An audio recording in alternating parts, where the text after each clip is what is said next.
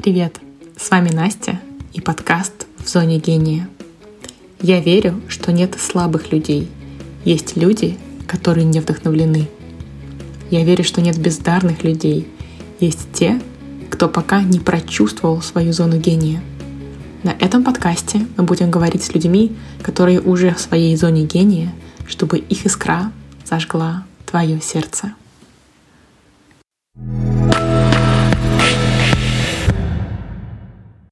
Сегодня у нас в гостях Алена, Алена Трубина. Она 14 лет уже занимается проектированием. Работала долгое время в офисе, сейчас работает на себя. И Алена не только занимается проектированием, она еще и инструктор цигун.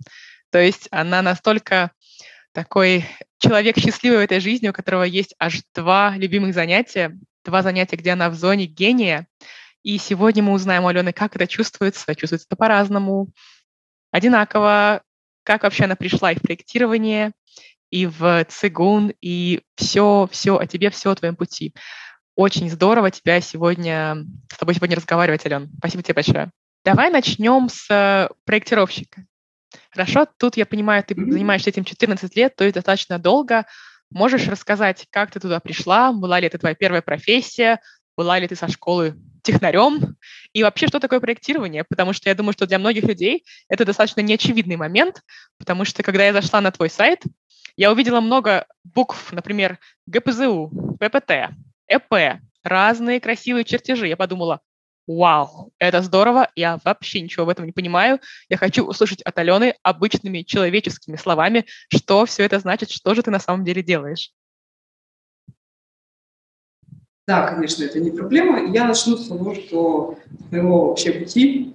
Mm-hmm. Дело в том, что я, скажем так, младший, младший ребенок в семье, и у меня мама точно так же занимается проектированием, и я пошла, грубо говоря, по семейному клану именно в это же направление, как моя мама.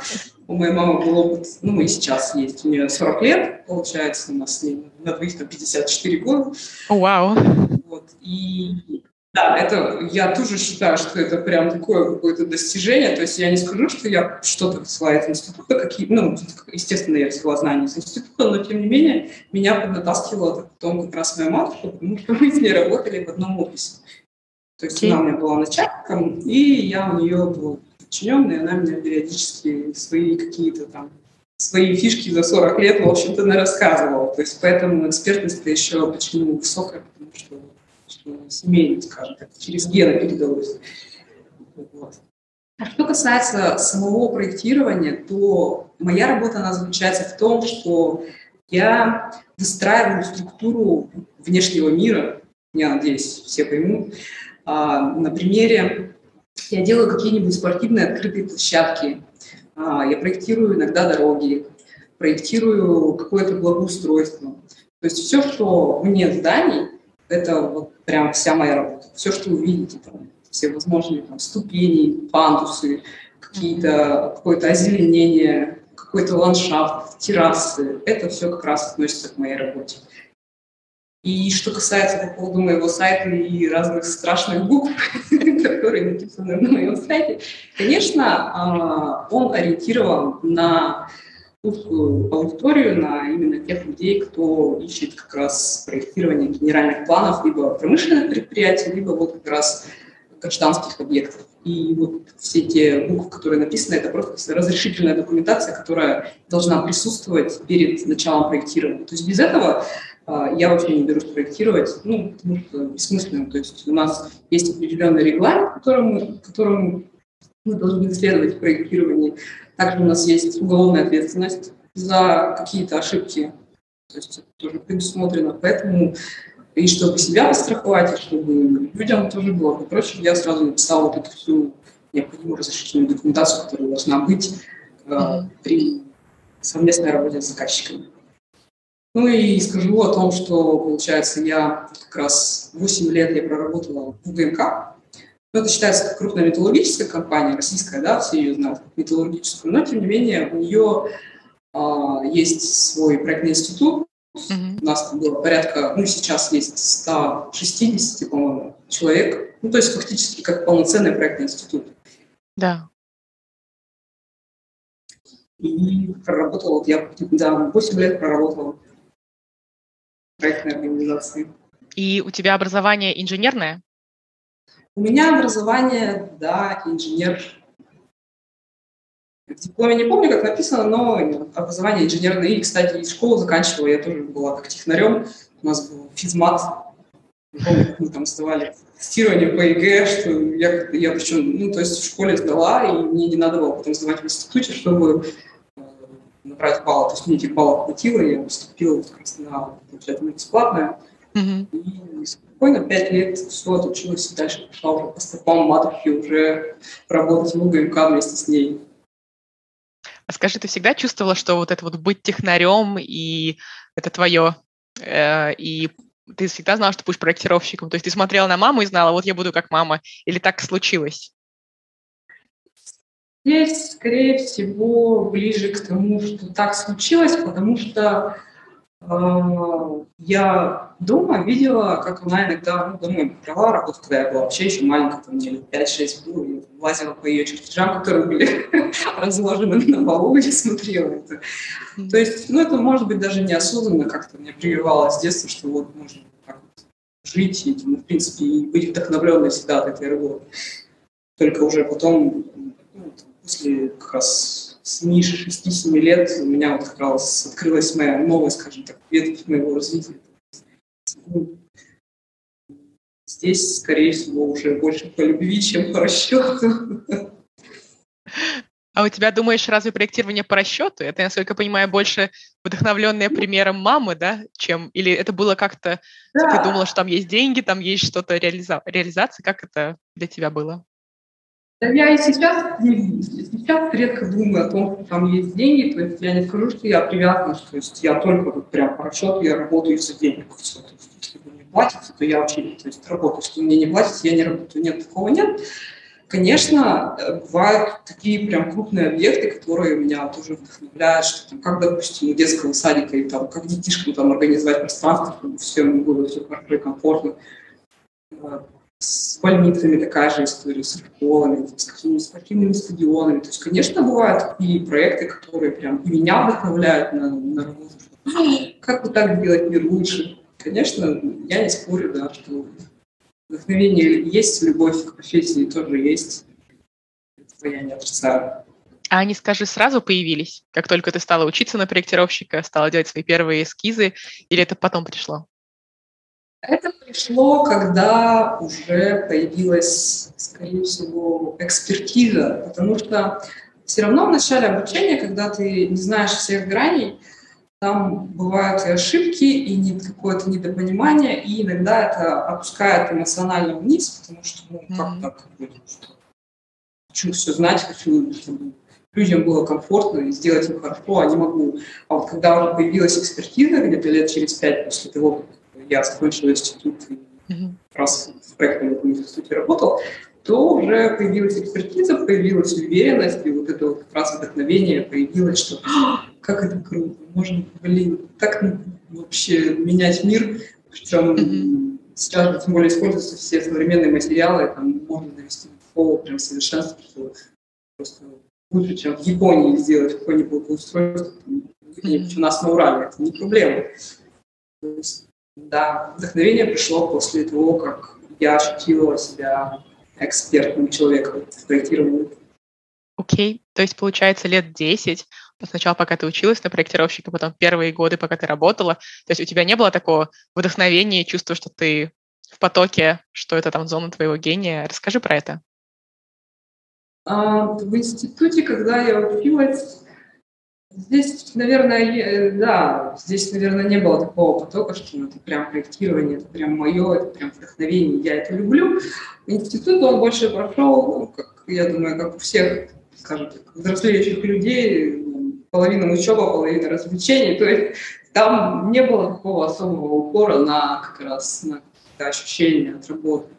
А потом уже ко мне, возможно, я взрослела, либо просто ответственно ощутила к этому свое дело. Ну, еще плюс то, что матушка меня постоянно там, она давала какие-то интересные объекты, то есть она меня заинтересовывала, и вот э, как раз в этом интересе у меня появлялось вдохновение, и уже про... начала проявляться любовь к проектированию. Угу. То есть это на самом деле такой не быстрый процесс, потому что обычно, знаешь, люди, когда ищут свое дело, они думают, что если я этим не горю сразу, то значит это не мое. Значит, пойду-ка я попробую что-нибудь другое, да?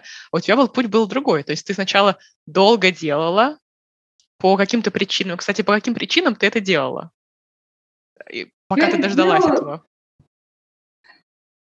А, наверное, я просто доверилась своей семье, потому что, то есть, э, у меня вообще был такой странный выбор, когда я поступала в институт, у меня был выбор поступить либо на спортфак, либо на радиофак, либо на стройфак. Но как-то я так взвинтила все за и против, и, и как раз вот выбор пал на стройфак. А и, скажем так, я не пожалела, что я не пошла ни, ни, ни на физкультуру, ни на радиофак.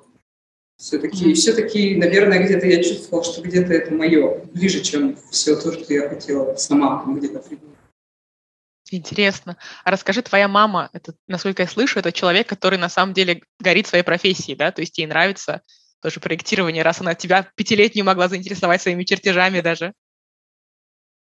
Она, да, она, то есть она сейчас на, пенсии, получается, но тем не менее, несмотря на то, что она на пенсии, она работает тоже практически как я. Mm-hmm. Не скажу, что по 8 часов в день, но часа по 4, по 6 работает, ее тоже это вдохновляет она тоже полностью погружена в этот процесс, там, и с коллегами тоже точно так же общается, и с бывшими коллегами там консультируется, и какие-то у нее совещания.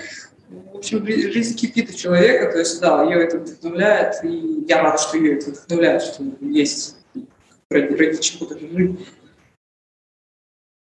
Слушай, здорово. Это настолько классно, когда есть пример в семье человека, который, mm-hmm. который горит своим делом, да? А ты сказал, что у тебя еще есть э, тоже братья или сестры, да? А, а с чем они занимаются? То есть вы всей семьей кланово проектировщики? А, у нас, скажем так, мы всей семьей строители, если обобщить. Mm-hmm. То я с мамой, мы проектировщики, старший брат, он занимался отделкой квартир, сейчас у него там собственный бизнес, но у него там с машиностроением связано, но все равно со строительством а средний брат, он как геодезист. Папа каменщиком был. То есть у нас как-то все вокруг стройки, все равно где, где-то там, где-то все вместе. То есть брат, который геодезист, он тоже у мамы периодически там, когда работал геодезистом, спрашивал либо консультацию, либо а как здесь лучше делать, и как здесь. В общем, у нас были бесплатные домашние консультации. Ну, сейчас тоже это происходит периодически. Ну, мы уже, правда, почти на равных, то есть иногда я даже консультирую. Сейчас даже это скорее всего, больше я консультирую, то есть я, я сейчас выступаю как начальник и работодатель, то есть я это она уже просто. Mm-hmm. интересно, интересно повернулось. Да, но это у вас прям такая клановость. Это здорово, здорово, конечно. А, расскажи, что ты чувствуешь, когда ты видишь объект, который ты спроектировала в реальной жизни? А здесь всегда на самом деле разные ощущения, потому что то, что у меня в голове и то, что выполняют строители, это не всегда то же самое, но я не скажу, что это плохо. Иногда строители, они какие-то применяют такие крутые фишки, которые в мой проект вносят свою изюминку, и наоборот, иногда я смотрю, как это круто вау, блин, почему я сама до такого не додумалась? Ну, естественно, если я вижу что-то новое, что предлагают строители, я потом в следующих проектах это все добавляю, потому что когда в натуре это выглядит хорошо, то и на плане, ну, то есть дальше я тоже это применяю. Но в основном, когда выхожу на объект, ну, сейчас уже я реже стала выезжать на объекты, смотреть, делать авторский надзор, но тем не менее, конечно же, это вдохновляет. А, допустим, есть вот такой пример. У нас вот в области, э, вот как раз в Верхней Пушме, есть музей военной техники. Для кого-то он известен, для кого-то нет. Он тоже от УГМК, то есть УГМК его проектировал. И получилось так, что половину музея там, проектировала его моя мама, э, там, следующую, грубо говоря. Mm-hmm. И сейчас он уже работает почти полностью укомплектованы, и вот я тоже, я еду иногда и смотрю, что, то есть мне не верится, что я принимала вообще в этом участие, участие в этом грандиозном таком проекте, который, ну, в принципе, он к себе притягивает и людей, и вообще, то есть и много про него там историй, каких-то, как сказать, да, и там много мероприятий тоже так и проводятся.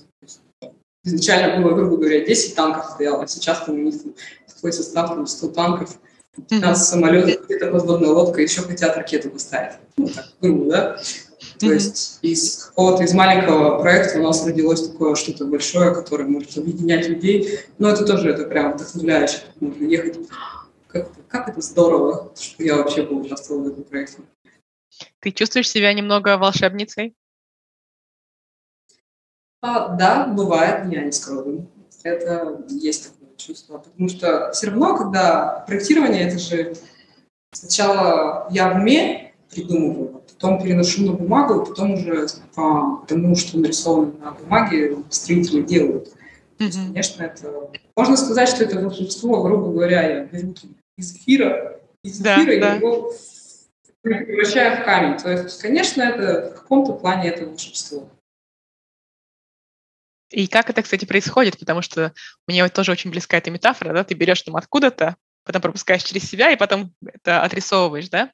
Как этот процесс происходит, как ты берешь, это происходит вот так, вот знаешь, по плану, у тебя поток приходит или очень спонтанно? Расскажи про свой процесс. Знаешь, иногда, да, я поняла вопрос. Иногда это спонтанно приходит, иногда мне вообще снятся сны, я прям могу встать с утра и надо так нарисовать. Мне приснилось, вот так мне понравилось, как это выглядит. Ну, то есть фактически я же не могу сказать, что у меня, у меня чертеж плоский, но тем не менее, перед тем, как мне нарисовать, мне же надо это представить в 3D, да. А, чтобы понять, что где. И периодически, конечно, мне и сны снятся по работе, я там потом встаю вся возбужденная, так, надо вот сейчас не забыть написать, потом как бы это все реализовать на плане. А иногда бывает, если, допустим, ну, бывает же, что вдохновения нет, иногда я просто себя разгоняю, я слушаю какую-нибудь либо классическую музыку, ну, либо там определенные мантры, mm-hmm. которые просто позволяют перестроиться, грубо говоря, вибрациям, э, вибрациям перестроиться на более высшие, и все, и поток пошел, и мы все проектируем. Или, или иногда бывает, захожу в Google карты, открываю Амстердам, смотрю там на плане какие-нибудь всякие красивые интересные места есть. И просто смотрю и вдохновляюсь. Ну, так, думаю, тут бы тоже было хорошо бы так сделать. Почему, а почему нет? Амстердам какой-нибудь, там, Токио, то есть любой город можно открыть, посмотреть. Мне, в принципе, для меня этого достаточно. Я посмотрела, вдохновилась, о, вот эту идею я возьму себе, давай. Все взяла, сделала. Слушай, классный ответ, очень такой а, интенсивный. Мне прям хочется отсюда в разные места пойти, да? Спросить тебя и о... Ты говоришь, например, ты, ты спишь, и потом тебе снится что-то, да, какой-то чертеж, например. Ты можешь проснуться, так, так, давайте быстренько зарисую. Ты от этого не устаешь? То есть, получается, твой мозг, да, не, не отдыхает от этого. Для тебя это, скажем так, благословение или, наоборот, проклятие? Или тебе, тебе нравится то, что так происходит? Мне это нравится. Почему? Потому что обычно мне сны не снятся. То есть я, у меня такой график особый. Я специально делаю так, чтобы мне не снились сны. Почему? Потому что когда снятся сны, э, ум не отдыхает. То есть ты как бы не восстанавливаешься энергетически, ты не восстанавливаешься. Если снятся сны, то все, это уже потеря энергии прошла здесь. Ну, это, кстати, к цигуну относится, это чуть в другую тему. Но, тем не менее, да, у нас все, все сплелось да. один в один. И обычно мне не снятся сны. То есть, но бывает, когда вот такие какие-то моменты, то ли просветления, то ли я думаю, что, не знаю, финит надо съем, что у меня сахар к мозгу пришел, ну, соответственно, там, на мыслительную деятельность как-то повлиял. Это mm-hmm. бывает. Но в основном мне вот за эти все 14 лет, может быть, снилось объектов 10 максимум. То есть, ну, один год это не так страшно. Но, с другой стороны, когда вот снятся объекты и вдохновение идет, мне потом сложно сидеть в медитации, потому что у меня медитация она направлена на то, чтобы восстановить мысли, все, убрать все картинки, чтобы вообще ничего не было. А у меня здесь поток, у меня идет, мне, мне же надо это все реализовать. И я прям сижу, для меня вот этот вот день как раз после сна, я сижу и просто, ну, очень сложно работать, но тем не менее, даже если я убираю этот поток, то есть ну, mm-hmm. я достигаю цели медитации, которая у меня как бы, на самом деле есть, у меня не цель не сделать объект сейчас, у меня цель где выбрать медитацию правильно. И когда я достигаю этой цели, но тем не менее я же сон свой помню, то есть уже после медитации я уже спокойно уже там переношу все обратно либо записываю, либо сразу начинаю работать. То есть не, не проблема для меня. А иногда еще бывает, если, допустим, я что-то забываю, а потом в течение дня или к вечеру что-нибудь вспоминается, какая-нибудь деталь, точно гениально, надо это тоже запомнить, сразу нарисовать, это вообще очень круто. Ну, и только, соответственно, сразу это, вот этот поток, он приходит, и я сразу начинаю там дальше что-то что чертить, что-то что добавлять, какие-то апгрейды. Это да, такое бывает. Интересно, то есть, как я тебя слышу, получается, что даже если у тебя идет поток, обычно, знаешь, все творческие люди, все, поток пошел, я не важно, что я делала, я остановилась, я это пишу, рисую. Ты нет, у тебя по расписанию сейчас медитация, поэтому, пожалуйста, поток остановись, я в медитации, потом поговорим. Да, это связано как раз уже с цигун, потому что э, цигун, он направлен на контроль энергии, на контроль ума, потому что ум самый главный растратчик, ну, если рассматривать тонкое тело. И если я не буду уметь контролировать ум, даже когда ко мне пришел поток, даже когда у меня там вдохновение, если я не смогу его остановить, то как бы, моя медитация, она сводится на ноль. Ну вот именно та медитация, которую я практикую, она, mm-hmm. она бессмысленна. Если я не умею этого делать, вообще никакой работы не происходит. То есть смысл мне делать медитацию, если, как бы, если меня вот это вдохновение несет, несет, несет, и все. А здесь я, получается, я могу его включить и выключить. Иногда выключить, иногда выключить вдохновение тоже полезно. Это, есть... это супер интересно. Ты можешь поговорить про это больше? Про то, что выключить вдохновение может быть полезно, и как ты контролируешь свои свою энергию. Возможно, это какой-то такой сегвей, знаешь, уже сразу у нас цигун идет, но разверни это, как тебе комфортнее сейчас. Да, конечно. Дело в том, что как раз вот эта вся работа с энергетикой, она связана вот с этим тайм-менеджментом и режимом дня.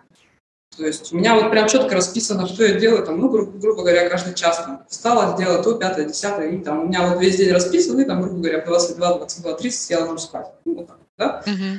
И я стараюсь следовать полностью этому графику. Почему? Объясню. Есть такая, а, причем уже подтверждена она и ученым, подтверждена и мной, то есть я лично проверила эту методику, что вы можете попробовать работать 90 минут интенсивно, и потом 20 минут отдыхать. То есть, грубо говоря, это смена деятельности. Да, происходит. И вот так работать 90, 20, 90, 20, 90, 20, и вот так везде. И здесь получается какой момент? Здесь, во-первых, не устает ни мозг, ни ум, ты всегда, ты практически всегда в потоке, неважно, что ты делаешь. Моешь посуду, ты там занимаешься проектированием, пошла, с, переговорила с девочкой. Это все идет один поток, и у тебя оно, сознание, вот, вот, состояние вот этого потока, оно практически не меняется. Окей. Okay. И, и, вот э, почему, ну я, допустим, почему выключаюсь в состояние потока, хотя вроде как все рекомендуют, что использовать его максимально, первая моя цель – это то, что я вообще, в принципе, могу влиять на свое восприятие мира, на свои ощущения, на чувства, на ум и на физическое тело. Mm-hmm. То есть, фактически, я, ну, скажем так, я вершитель сама собой. Я могу выключить, когда мне надо. Обычно, ну, как я просто, как я представляю про других людей, что если вот они в потоке, они идут, идут, идут, идут, и все, и используют воду отца, и, и там все ну и, грубо говоря, там использовали и устали. Mm-hmm. А у меня, я могу уделить этот поток. То есть я выключила, mm-hmm. шла, там, не знаю, помыла пол, посуду, там, почесала кошку спокойно, в спокойном состоянии ума.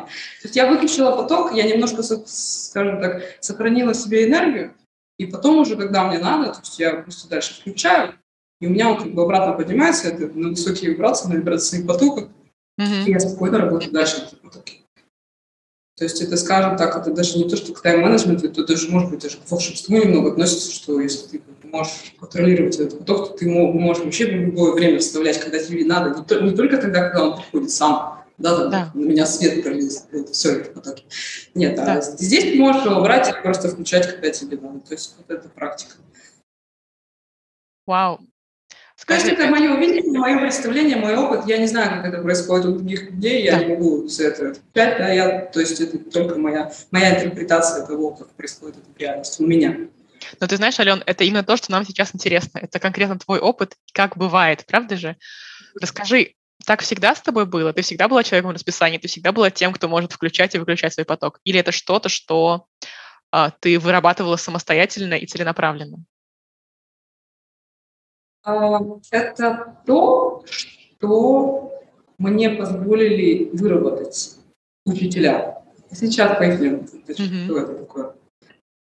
А, скажем так, первые семь лет, ну, как раз вот когда я работала на УГМК с проектированием, у меня не было каких-то, у меня не было особо такого режима дня расписанного, у меня не было постоянных физических упражнений, медитацию я там слышала, ну, то есть не делала, не практиковала, да. А потом вот, когда я начала заниматься цигун, вот мне как раз и упражнения, и там метафизические упражнения, и духовная практика, оно все постепенно начало появляться, начал появляться этот режим дня, начал появляться способность, скажем так, дробить время и ходить в состояние потока, но Самое основное, где я получила этот навык, это как раз, когда я два года прожила в Латинской Америке вместе с учителями, и там, где было обучение full time, то есть 24 на 7.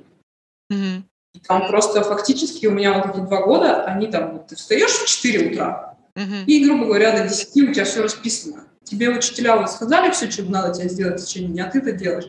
Плюс тебе еще надо поработать успеть, чтобы денег заработать, да, чтобы было на что существовать и где-то там, может быть, отдохнуть полчаса, поспать в течение дня, ну, потому что, ну, потому что все равно не выдерживает, не, ну, ни тело не, не выдерживает, все равно отдых нужен, понятное дело. Но, тем не менее, вот это вот 24 на 7, когда тебя еще смотрят за тобой, когда тебе говорят, что делать, что, там, ну, грубо говоря, что, что есть, что пить, что mm-hmm. делать и сколько по времени, это откладывает, конечно, определенный отпечаток. И после возвращения из Латинской Америки в Россию. Я, соответственно, у меня эта привычка уже практически сформировалась, я ее продолжила. В некотором месте, конечно, я ее модифицировала уже под, mm-hmm. под, под время под российское, под здешние реалии, что у нас mm-hmm. там зима, весна, осень, что там, не, не, не все время 26-30 градусов тепла, где-то mm-hmm. тебе достаточно поспать, там, грубо говоря, 5 часов, чтобы восстановиться. А здесь, наоборот, как все, как у медведей, там, по 8 спать минимум надо зимой. Поэтому, то есть я немножко подкрутила все, что, все, чему меня научили, и сейчас уже моя собственная практика, она, да, заключается в этом. Ну, я стараюсь обучать, конечно, то есть другим людям стараюсь тоже это передавать, чтобы им тоже это помогало в жизни. Угу.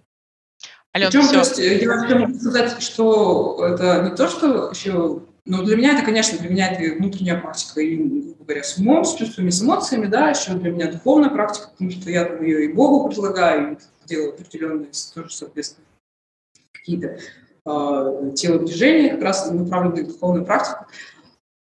Плюс-то в чем? Что на материальном плане как раз это все сказывается на моей работе и работоспособности. Mm-hmm. То есть я сейчас, допустим, за два часа усиленной работы, если я там, запланировал себе за два часа, я могу сделать больше, чем раньше я там, делал за 8, да, то есть у меня сокращение моего вот этого времени получилось.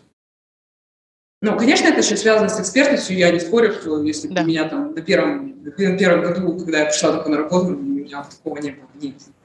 Я понимаю, конечно. Что так, но сейчас вот мне это помогает что и в цигун, и как раз и в проектировании, что я делаю, это все быстрее, у меня и мозги быстрее работают, то есть я могу решения быстрее принимать, что-то могу предвидеть даже, ну, какие-то там, ну, людьми общаешься, все равно же иногда какие-то казусы случаются, иногда могу предвидеть, что там человек мне там сделает, не сделает, скажет, не скажет, что мне ждать, не ожидать. То есть это тоже это помогает открывать, скажем так, на тонком плане взаимодействия с человеком.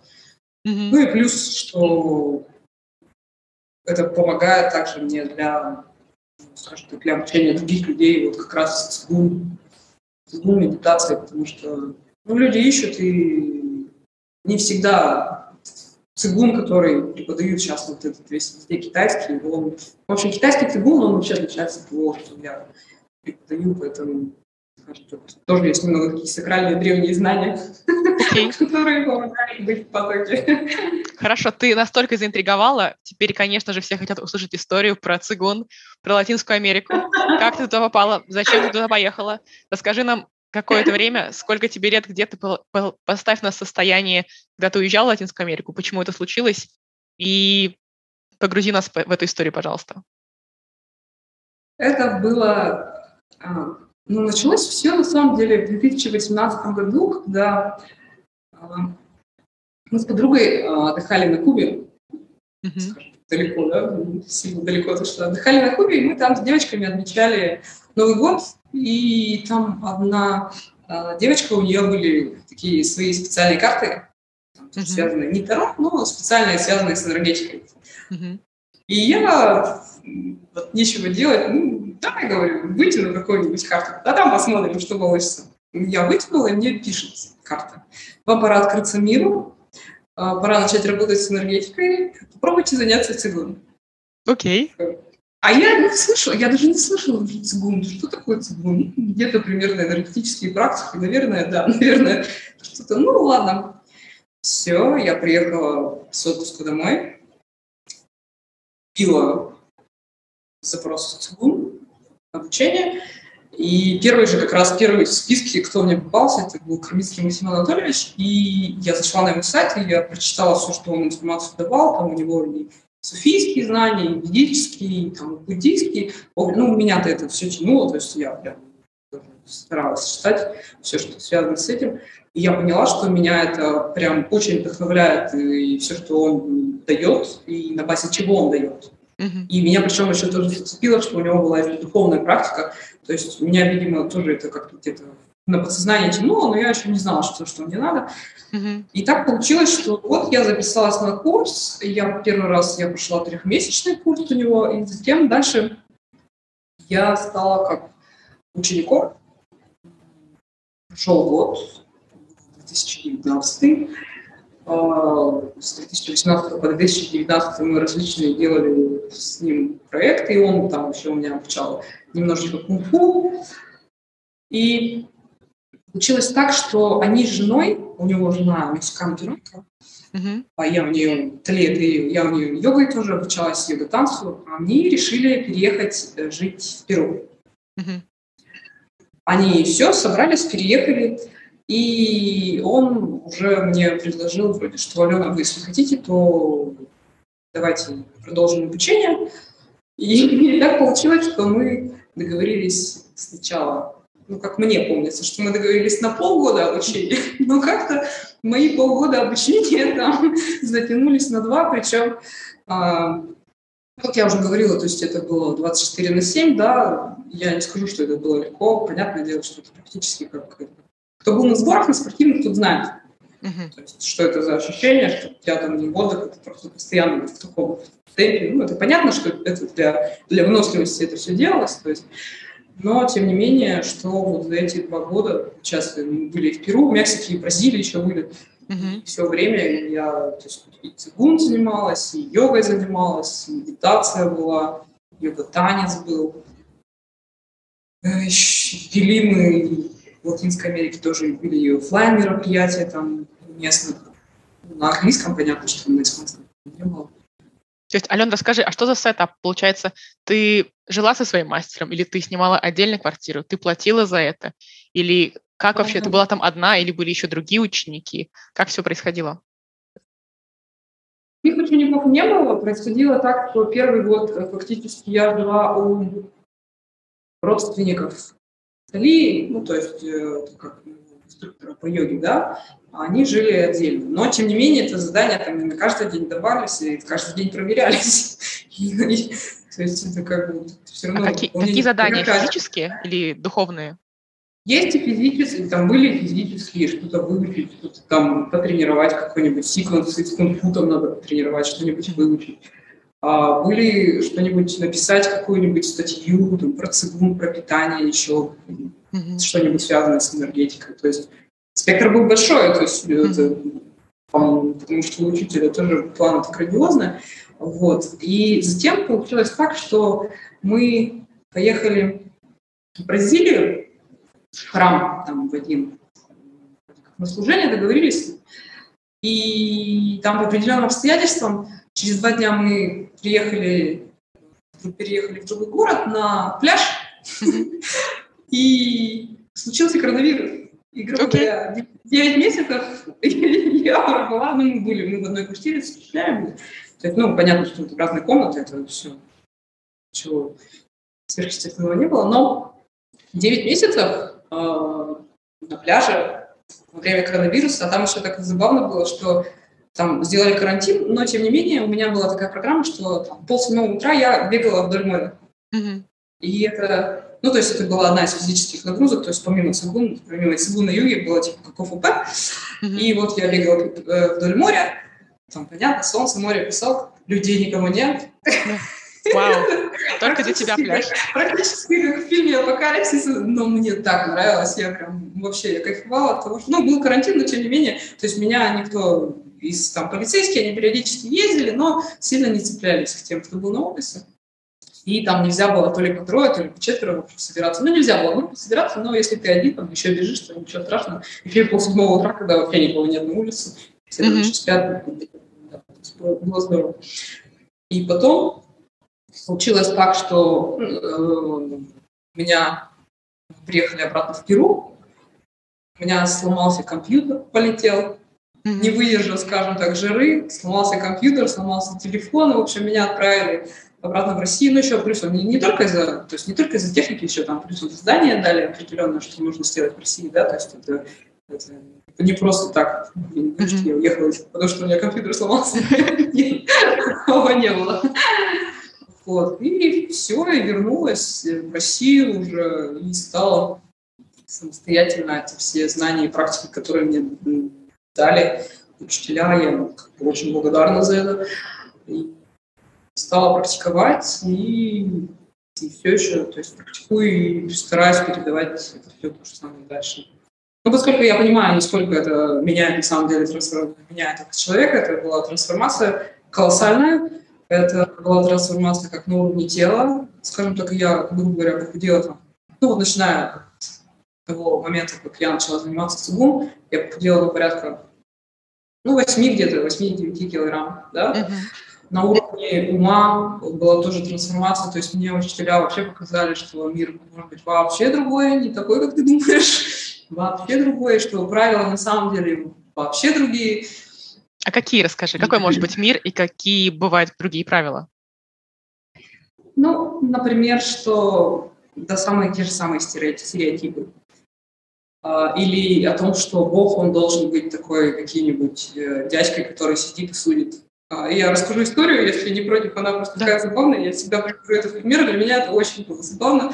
Мы были в храме э, в Мексике, и там Гурдеву, ну, это как раз местный, скажем так, святой, mm-hmm. глава церкви, да, глава храма. Ну, э, ну, не к нему, мы все были вместе, там, все прихожане, и на праздник э, пришли, сейчас главное это все политкорректно сказать, на праздник пришли трансвестит, проститутка и, по-моему, гомосексуалист. И почему это забавно? Потому что для меня было открытием, что Бог на самом деле Он милостив ко всем. Неважно, что там, что ты, что ты представляешь наружу, что у тебя там внутри. Mm-hmm. Вообще проливает милость на всех. Гудев с ними так пообщался, я прям вот, вот я вот так посмотрела на него, потому что он с ними очень прям по-доброму, по-душевному. Знаешь, знаешь, как вот как дедушка с внучатами, вот со своими любимыми. Вот они вот так же пообщались. И я прям сидела, я вот сидела, я слушала, ну, там они на испанском общались, но тем не менее, там все равно что-то понимаешь из разговора. Я сидела, и я понимала, что это, это так здорово, потому что, допустим, в той церкви, в которую я ходила, ну, в православную, там, там не такая атмосфера, ты там по-другому себя ощущаешь а тут здесь такое добродушие, такая милость на тебя провелась. Я прям сидела, смотрела, я пока слушала, у меня даже у меня у самой мурашки были по коже, у меня mm-hmm. волосы поднялись, потому что я, это было какое-то такое состояние, ну, действительно, можно сказать, что в духовность мы немножко погрузились. Как бы, с одной стороны, смешно, вроде как начало анекдота, да, там, на день рождения Кришны да, пришли, да, да. проститутка, туалет, и трансвестит, да? А с другой стороны, это вот прям мне, вот пока, вот прям показали мне, что как может быть по-другому. То есть, я получается, это аналог... Я... Да, прости, Алена, говорю, это аналог нашего там батюшки в церкви, да? И к нему... Да, да, да. Ну, грубо говоря, да. Я была просто настолько для меня это было открытие, я была шокирована, что действительно это, ну, это, это просто тотальное понятие, безусловная любовь. Вот действительно безусловная любовь. Это было прям для меня так вдохновительно, вдохновительно я думала, как бы так, бы тоже так мне. Так бывает, да? Самой что мне с самой собой надо сделать, чтобы, чтобы тоже так же относиться к людям и быть полностью открытой вообще всему, а не быть там зашоренной в каких-то стереотипах, что ты там, не знаю, там трансвестит, грубо говоря, все, мы с тобой не общаемся. Нет. Ну, то есть вот здесь прям трансформация такая, она даже не... Ну, очень опыт был такой прям серьезный трансформационный. Ну и в плане, допустим, еще пример, что просто про эмоции, про негативное мышление, что я, меня просто научили тому, что я могу сама влиять на свои эмоции тем, что я меняю свое мышление. То есть это был тоже для меня такой инсайт, потому что я раньше вообще не задумывалась. Ну, негативно реагирую на что-то, ну и ладно. А теперь я понимаю, что только я могу этим управлять. А еще была забавная ситуация такая, что первый раз, когда я села в медитацию, это вот тоже как раз с этим связано, с мышлением, вообще, в принципе, с знанием себя. Когда я первый раз села в медитацию, получается так, что нужно остановить свой внутренний диалог. И для меня это внутренний диалог, для меня была какая-то такая эфемерная, непонятная субстанция. Ну, внутренний диалог, кто говорит, кто говорит, как говорят, не знаю, что такое. Вот, все, я села в медитацию, я поняла, что такое внутренний диалог. Это такая болтовня, прям я был шокирован. Он, Ты осознала громко, свой голос, да? Он, да, он причем громко мне рассказывал, без, без моего участия. Я вообще не поняла, как это так вообще возможно, что это вообще за дела. Мне кто-то там рассказывает вообще какие-то непонятные штуки, которые мне сейчас вообще не нужны. В общем, я была шокирована от первой медитации, но тем не менее, то есть вот началась практика работы с умом, с эмоциями, с ощущением, в общем, с негативными эмоциями с этого всего дела. То есть это твоя первая медитация, она была в девятнадцатом году? Первая медитация была в 18 когда 18. в первый, когда, да, когда я только учила сама обучалась саму, просто там как раз в курсе была медитация, и вот я как раз начала медитировать в это время, все еще медитирую. Ну, понятно, что сейчас, сейчас, конечно же, ум мой, он, во-первых, не такой громкий, он уже шепчет почти, там совсем ничего не слышит. Скрывается вообще. Ну, понятно, что не, никто же не будет его подчинил. Вот. А сейчас мы рисуем картинки. Сейчас я избавляюсь от картинок. Ну, я, я рассчитываю, что все-таки там у меня, конечно, бывает, у меня пару раз было, что у меня вообще ничего не было, ни картинок, ни, то есть, mm-hmm. ни картинок, ни болтовни, ни наблюдения за дыханием, ни каких-то звуков посторонних, ни наблюдения за телом. Есть было, не было вообще ничего. И это действительно, это, это, это длилось буквально пару секунд, но это было такое состояние сознания, когда, я даже не знаю, как это описать, но, в общем, ты просто находишься вот в истине, грубо говоря, и ты все понимаешь э, и видишь все так, так как оно должно выглядеть. То есть у тебя нет каких-то твоих шоров, которые там, mm-hmm. как раз стереотипов или, или каких-то норм поведения, морали там, или еще чего-то. Ты просто вот здесь и сейчас, и все. И это тоже был такой инсайт, я даже сидела такой, Вау. Вообще. Ален, это звучит, ну, знаешь, как моменты просветления. Да, да, я согласна, что, потому что для меня это действительно было просветление, потому что это было такое чистое сознание, когда вот, знаешь, вот у меня было сложилось ощущение, что до этого момента я просто была пьяной. Окей. Okay. Я, то есть сейчас я не пью, то есть я не пью, я уже порядка там пяти лет, да, то есть я как начала заниматься собой, я, то есть бросила вот эти все вредные привычки и чувствую себя намного лучше, чем 20 лет. Я к тому, что то есть, я знаю это состояние опьяненности, причем там и легкой опьяненности, и глубокой. И вот когда у меня возникло это просветление, я прям поняла, что я, у меня до этого вся моя жизнь была реально как в бреду. Я ну, понятно, что потом просветление закончилось, у меня появился опять этот бред, но тем не менее я знаю, к чему стремиться, я знаю, какое состояние должно быть. И, конечно, я стараюсь его достичь заново, потому что это ну, что-то нереально, это неописуемо. То есть словами я, конечно, описываю сейчас, да, но чувствуется это вообще по-другому и более высоких, скажем так, вибрациях. У меня прям мурашки бегут, Ален, потому что я, мне кажется, первый раз разговариваю с человеком, который был настолько близок э, к просветлению, по крайней мере, знаешь, секундами. Расскажи, сколько это длилось, когда это было, сколько у тебя было таких эпизодов просветления и в какие моменты это наступало? А. Всегда ли медитация или иногда просто, не знаю, ты посуду моешь, и у тебя такое раз и состояние? всегда было всегда медитации, потому что моя вот эта медитация, которую мне передали учителя, да, и которую я сейчас дальше передаю, она, скажем так, сопряжена с неким подготовительным периодом. То есть это не просто там пошла, села, все сидишь, медитируешь. Mm-hmm. Нет, там все равно себя надо подготовить, тело надо подготовить. И это было всего, вот, грубо говоря, за эти четыре года, это моменты просветления. У меня был первый раз, я была как раз в 2018 году, второй раз, второй, третий разы у меня были в 2020-2021. Когда, точно было, когда я была в Перу, я прям помню. Uh-huh. И, ну и второй раз тоже в Перу была. Ну, не суть. В общем, по длительности это было порядка, это может быть максимум секунд пять. Окей. Okay. Вообще было недолго, это просто было такой реально, это был момент просветления, который потому что вот, как, действительно вот момент просветления, да.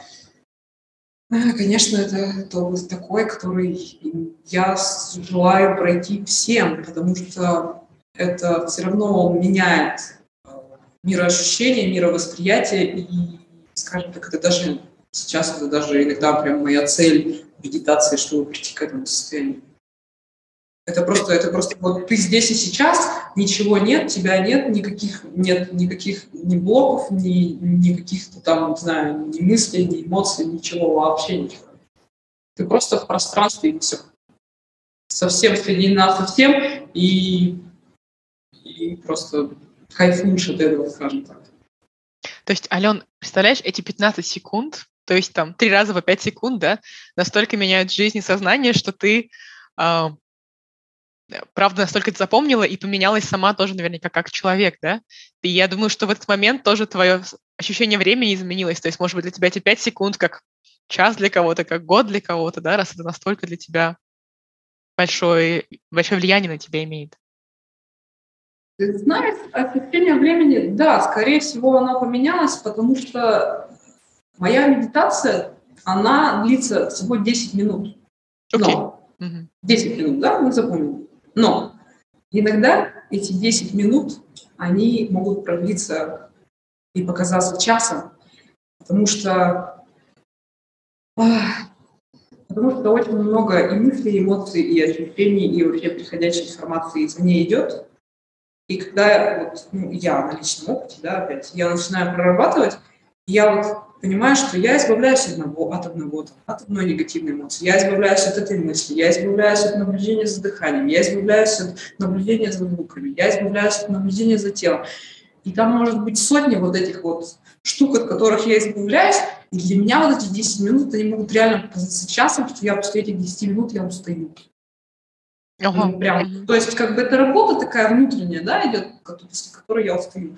И да, возможно, эти моменты просветления хоть и не длились, там 5 секунд, грубо говоря, по будильнику, да, ну, по телефону обычно 5 секунд, но в, в, ощущ... в мироощущении времени, вообще общего мира, в общем времени, в пространстве, которое, там, грубо говоря, началось от, от большого взрыва, ну, я говорю про материальный мир, я не говорю да. реальность, это было другой промежуток времени, я не спорю, это вообще запросто все могло быть иначе. Я теперь понимаю лучше, почему ты говоришь, что ты предпочитаешь выключить свой поток э, рисования объекта и променять его на свою утреннюю медитацию. А. Конечно, здесь, конечно, идет более интересная внутренняя работа, работа с энергией здесь идет, и, скажем так, подключение, ну, попытка, скажу, что я подключаюсь и разговариваю с Богом, да, если разговариваете с Богом, это молитва, если Бог разговаривает с вами, это шизофрения. Нет, я, получается, я пытаюсь, да, уйти вот в эту духовную реальность, насколько это возможно в моем сейчас уровне сознания. Конечно, это интереснее намного, чем, грубо говоря, проектирование. Но, тем не менее, нужно балансировать, то есть я не могу там постоянно все летать постоянно в том состоянии, то есть, конечно, нужно находить баланс и работать здесь, вот именно выполнять свои те обязанности, которые нам лежат. Это, это несомненно. Почему ты говоришь, что ты не можешь так делать? Есть же люди, которые, например, монахи, да, которые всегда в таком состоянии очень, не знаю, приподнятом, да, и общаются с Богом, со Вселенной. Почему ты думаешь, что ты так не можешь? А, я могу. Дело в том, что я могу, просто на данный момент у меня есть определенные обстоятельства, обстоятельства обязательства, которые я на себя взяла, и я не могу от них просто так взять и отказаться. Сказать, слушайте, ребята, вы подождите там недели две, я вот тут сейчас у меня супер медитация, выпасана, я вот сейчас подключусь с Богом, там переговорю, а потом к вам вернусь и сделаю вот за две недели все, что вы хотите. Нет, то есть у меня тоже, у меня есть дедлайн, у меня есть определенные графики, определенные графики там совещания, вот эти все всякие штуки, связанные с проектированием.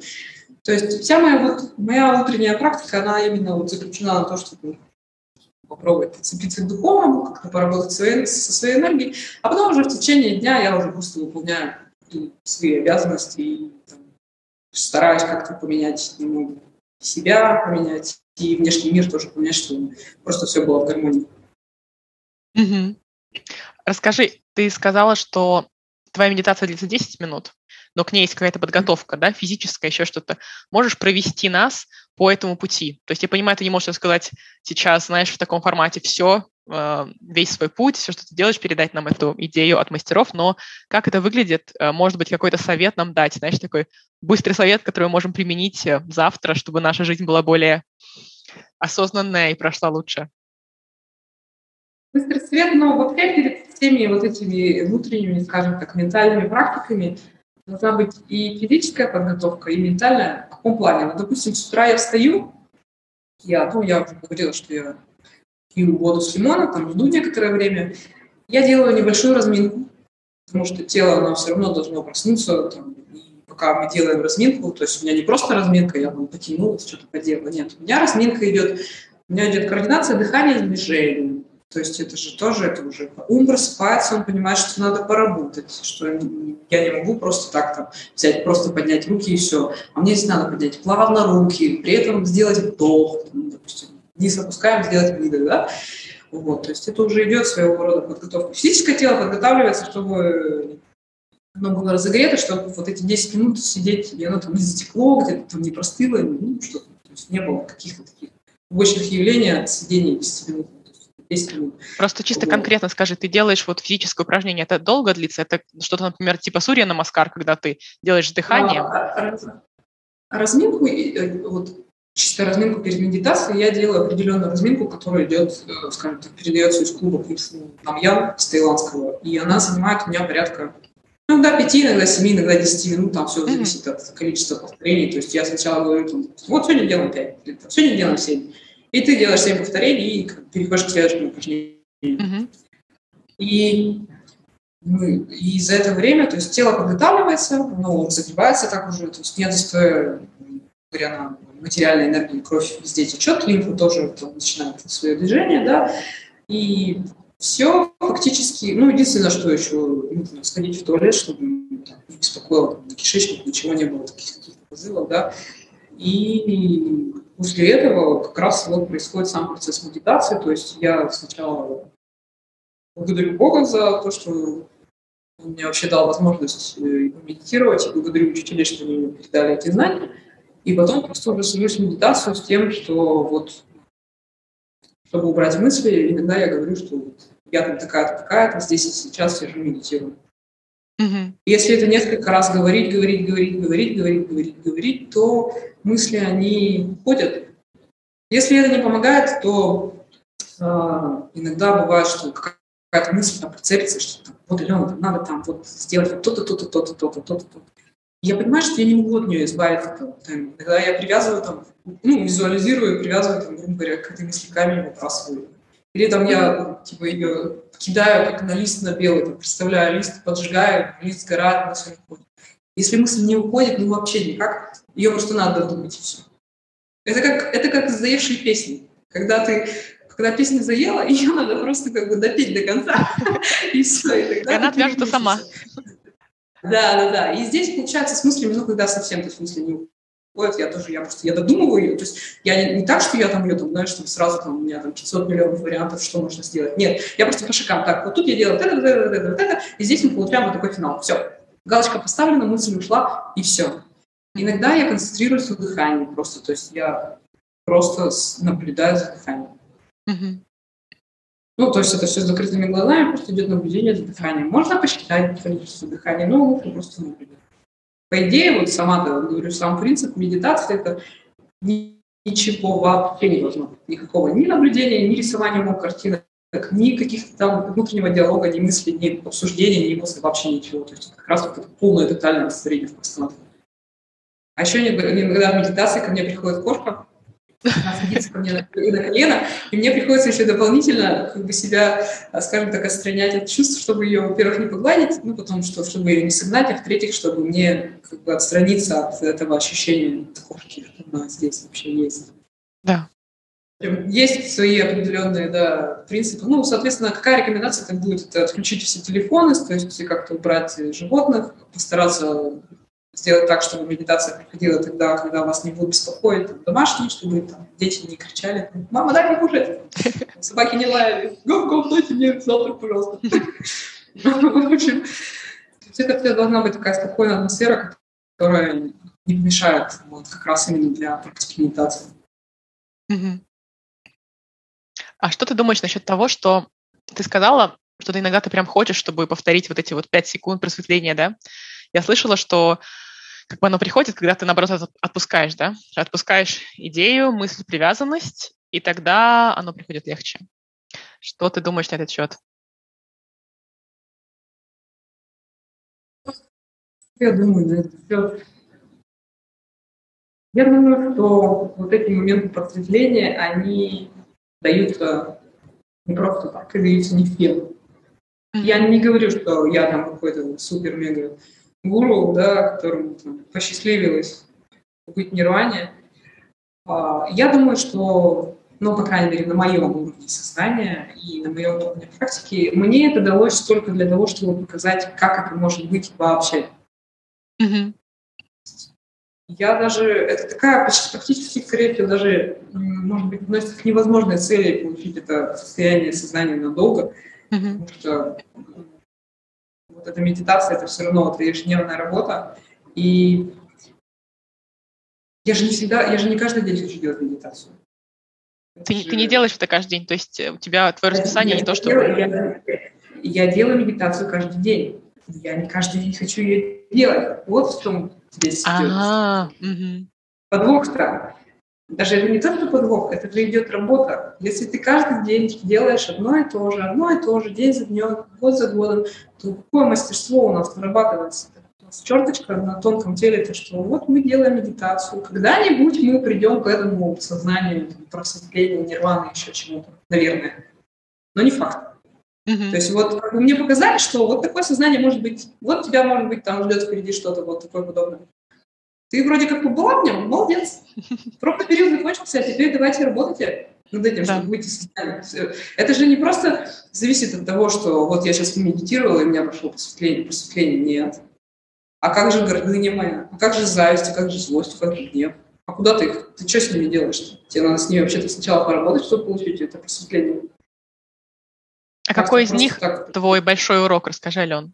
Вот ты говоришь, э, гордыня, зависть, гнев. С чем ты больше всего работаешь? Конкретно ты? А здесь э, идет речь не с чем больше, здесь идет речь с тем, что проявилось. Допустим, сейчас у меня проявилась зависть, я работаю сейчас завистью. Mm-hmm. Сейчас у меня алчность, я работаю с алчностью. Сейчас у меня гнев, я работаю с гневом. Невозможно работать с чем-то одним. Mm-hmm. Э, потому что если ты работаешь с чем-то одним, то остальное, оно же, ну как, ну все равно есть. Оно не уйдет никуда. Даже там, я понимаю, что некоторые говорят, что там, вот, по милости Господа, если ты ему полностью предашься, то у тебя там пройдет гордыня, гнев, и там, все твои вот эти все Я считаю, что нет. Я считаю, что пока ты сам не начнешь э, как-то с этим работать, то оно не уйдет. Даже если ты думаешь, допустим, что вот да, у меня нет злости и зависти, да, просто они у тебя просто вот именно сейчас в моменте они не появляются. Они где-то там есть на тонком теле, где-то там они все равно по чуть-чуть их осталось. То есть это 100% фит. А ты чувствуешь энергии и тонкое тело? Прям свое или других людей? А, здесь, а, видишь, у меня понятие тонкое тело, оно здесь э, немножко может быть другое, чем у остальных. Угу. Как мне передали, что тонкое тело — это, скажем так, такое информационное поле, которое, в у нас состоит из э, чувств, ума, разума и ложного эго. Ложное эго – это как раз вот имеется в виду все те привычки, там, гнев, алчность, жадность, да, вот это все, mm-hmm. все, что мы говорим, наработали, да. И, конечно, теоретически могу даже предположить, что все могут чувствовать, там, не знаю, допустим, я смотрю на стену, и вот я чувствую, что она холодная. Mm-hmm. Можно сказать, что да, я чувствую тонкое тело. Или ты вот смотрим на человека, видим, там он делает разумные вещи, что мы понимаем, что у него есть разум, я там тоже чувствую, что он разумный, от него исходит энергетика разумности. Это, это прям распространяется, то есть я на себе это ощутила. Я знаю, как эта энергия, как она ощущается, когда человек разумный. Когда ты, когда ты заходишь к, к нему домой и просто там в шоке от, этого, от этой энергетики, которую думаешь, вау, вот это да. Здесь так все структурировано, так все, все разумно сделано, что, что это прям что-то нереальное. А как это ощущается, да. Ален, скажи? В смысле, ты заходишь там, не знаю, структурированно, грубо говоря, там по полочкам хорошо стоят книжки, или это просто чувство а, в пространстве такое? знаешь, и по полочкам книжки тоже, потому что по полочкам книжки, кстати, это тоже да. Когда ты делаешь, когда ты выстраиваешь внешнюю структуру, то ты выстраиваешь внутреннюю. Mm-hmm. И наоборот, когда ты выстраиваешь внутреннюю, у тебя выстраивается внешняя структура, оно все взаимодействует, все взаимодействует. И здесь больше про, а, про энергетику, вообще пространство. То есть, когда вот этот вот разумный человек, он свое пространство организует разумно, то создается общая энергетика вот этого всего пространства. Ты знаешь, есть места силы. Да. Это же тоже, они же не просто так. Места силы тоже они возникают, там, когда собрались определенная группа людей, они там что-то такое супер-мега крутое сделали, там, которые, ну вот зарядили, грубо говоря, это место своей определенной энергетикой. И здесь один человек тоже точно так же может там, повлиять, грубо говоря, на свою квартиру и сделать ее там настолько просто энергетически привлекательный, скажем так. Ну, в кавычках, да, мы понимаем. Да. Что ты просто приходишь и ты понимаешь, я вот, я вот здесь бы хотела жить. Ну, условно. Да. Мне нравится, мне нравится эта энергетика, я бы тоже хотела бы как-то иметь способность создавать такое же пространство и такую же энергетику вокруг себя, в своей квартире, где-то там в офисе, ну, я не знаю, в отношениях. То есть здесь не только идет, скажем так, а, разговор о энергетики, допустим, какого-то одной квартиры, да, здесь вообще идет разговор об общей энергетике, потому что все, все, все взаимосвязано. Энергия, она вообще, все, все друг друга взаимосвязаны. А ты думаешь, этому можно научиться? Например, создавать энергетику да. разумности? Да. Да, конечно. Как, как раз ну, да, оно, к тому оно и идет. Это, ну, это как раз работа с умом, работа с разумом, то есть это развитие разумности. И когда ты, у тебя появляются там проблески разума иногда, конечно, тебе это помогает. Причем, ладно, что как бы, ты развиваешь свою вот эту энергетику, она становится у тебя, во-первых, шире, скажем так, она ее становится больше, а во-вторых, люди начинают тебя по-другому ощущать. То есть даже люди, окружающие твои, твои друзья, твоя семья, да. чувствуют, что какая-то другая тебе вибрация? Конечно, конечно. Тебе был какой-то такой фидбэк, когда ты вернулась из Латинской Америки? Как тебя люди по-другому стали воспринимать?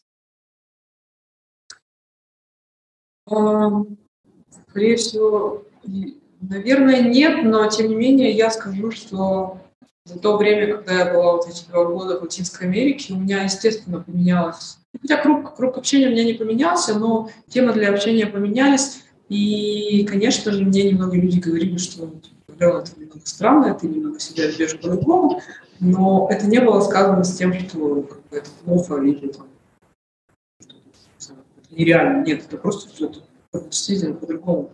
Другое ощущение, другое, другая подача себя, другие манеры появились, другие привычки, другая манера речи немного, другая манера письма. Конечно, все равно была ну, такая большая трансформация, которая затронула все сферы моей жизни. Конечно.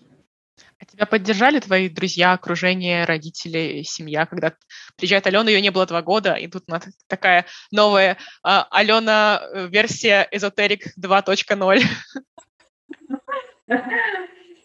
Конечно, здесь же все равно идет э, разговор об отношениях, конечно, не было такого, что, допустим, сейчас вот я приехала, да, я вернулась, и я готовлю, то есть раньше, если я там, была ярым мясоедом, то сейчас я вегетарианка, и сейчас практически дома все готовлю я, и постепенно мама, она как бы тоже, ну, она ест мясо, но она уже не, не в таком количестве ест мясо, ее привлекает то, что я готовлю, то есть как я готовлю, как я готовлю, как я использую специи, какие вообще мы блюда новые едим, Mm-hmm. То есть ей это интересно, ей это вкусно, она поняла, что ей полезно это. То есть она сейчас даже лучше себя чувствует, чем там, тоже несколько лет назад, да.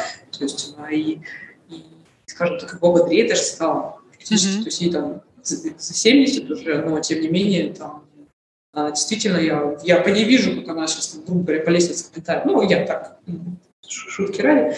Но, тем не менее, конечно, это все лучше произошло.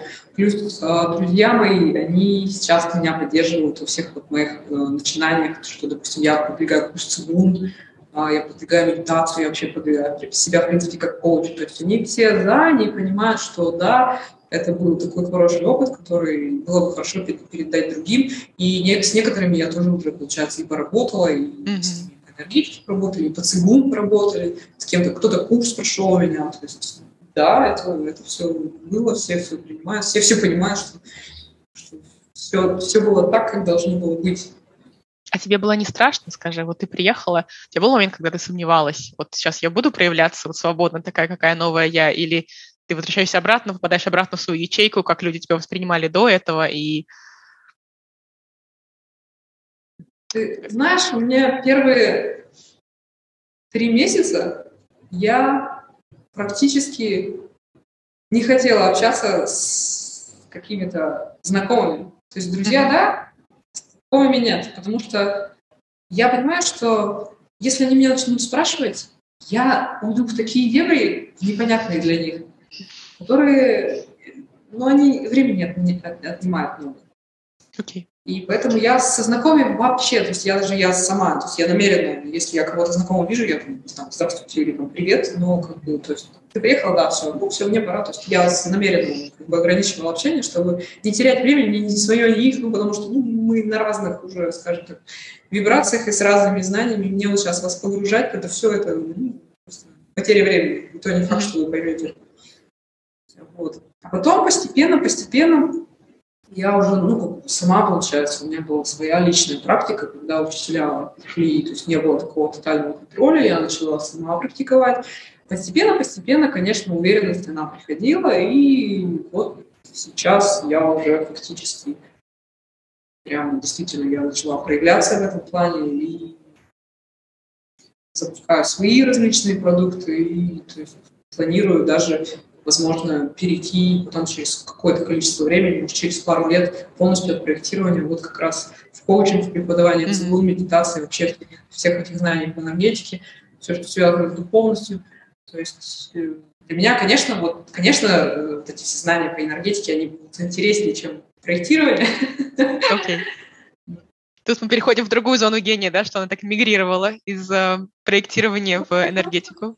Получается, что Проектирование, оно мне дает просто возможности для, ну, скажем, финансовые, да, финансовые возможности для того, чтобы а, окунуться вот в эту всю, в этот мир энергетики, в духовность, в это преподавание, в целую медитацию. То есть просто это как пока что идет. Ну, конечно, я там вдохновение тоже иногда получаю, но фактически, что это просто как заработок для продвижения моего вот этого основного продукта в будущем.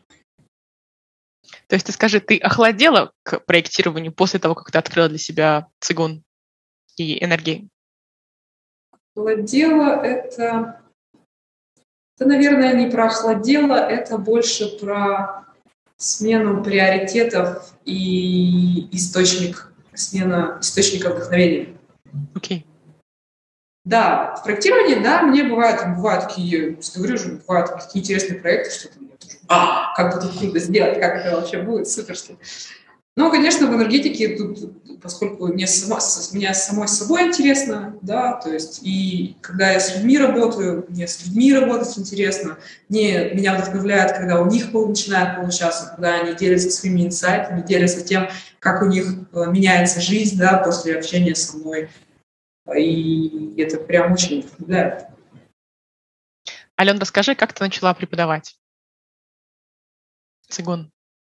Подавать я начала, скажем так, я вернулась, поняла, что надо как-то начать проявлять да?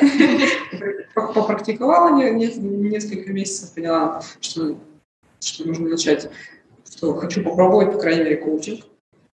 И началось все с того, что своим близким подругам я просто предложила, что девочки, давайте, если у меня есть знания, если вы хотите, давайте вот мы с вами проведем обучение двухмесячное, и дальше уже, если вы захотите, то вы продолжите со мной персональное обучение. Mm-hmm. Я набрала группу, и мы занимались как раз тоже онлайн.